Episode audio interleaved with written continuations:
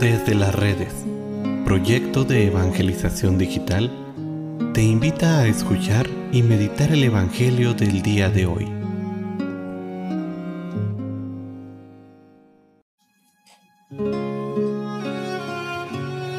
El día de hoy, jueves 6 de mayo, escuchemos con atención el Santo Evangelio según San Juan.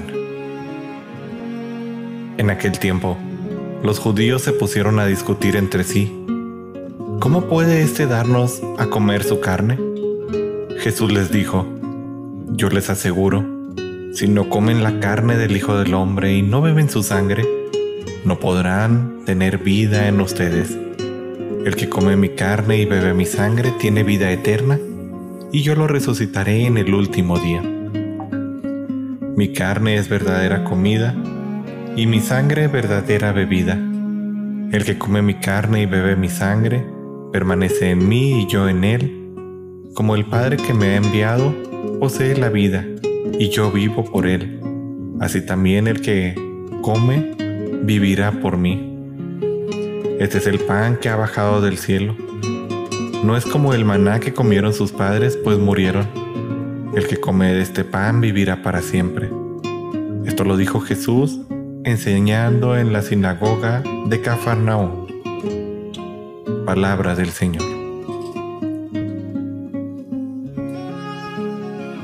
En esta cita, hermanos, se encuentra el significado y el gran valor de la Sagrada Eucaristía. Jesús dice, el que no coma y beba, no tendrá vida.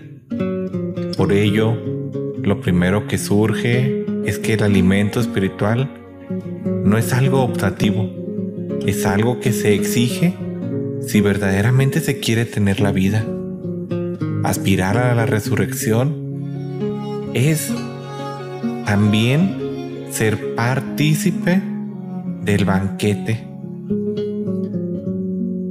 El efecto de este pan de vida es la unión y permanencia con Jesús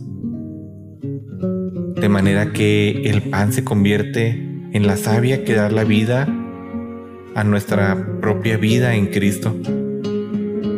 Juan nos dice que acerca de Jesús que la misma manera que el sarmiento lo hace con la vid, nosotros debemos de estar unidos a Él, de permanecer unidos a Él. Es decir, no se trata de estar a ratitos, de ser cristiano de momento, sino de una verdadera permanencia.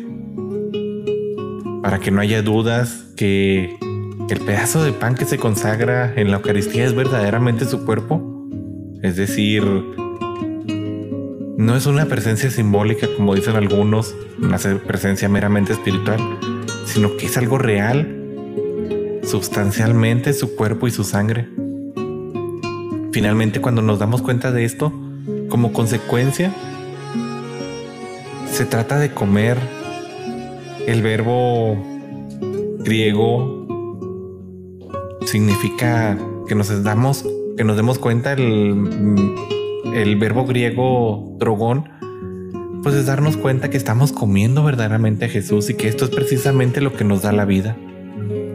Te invito hermano que este próximo domingo o entre semana, el día de mañana, el sábado, en la celebración, eucarística tengas esta experiencia de comer verdaderamente a Jesús, que te hagas consciente de lo que estás comiendo, que te unas íntimamente como este sarmiento a la vid. Únete místicamente, verdaderamente, como un verdadero sarmiento que está unido a este árbol de la vida, a esta vid, a esta unión mística que nos une a todos como hermanos, pero que sobre todo nos une con el Maestro, nos une con Jesús.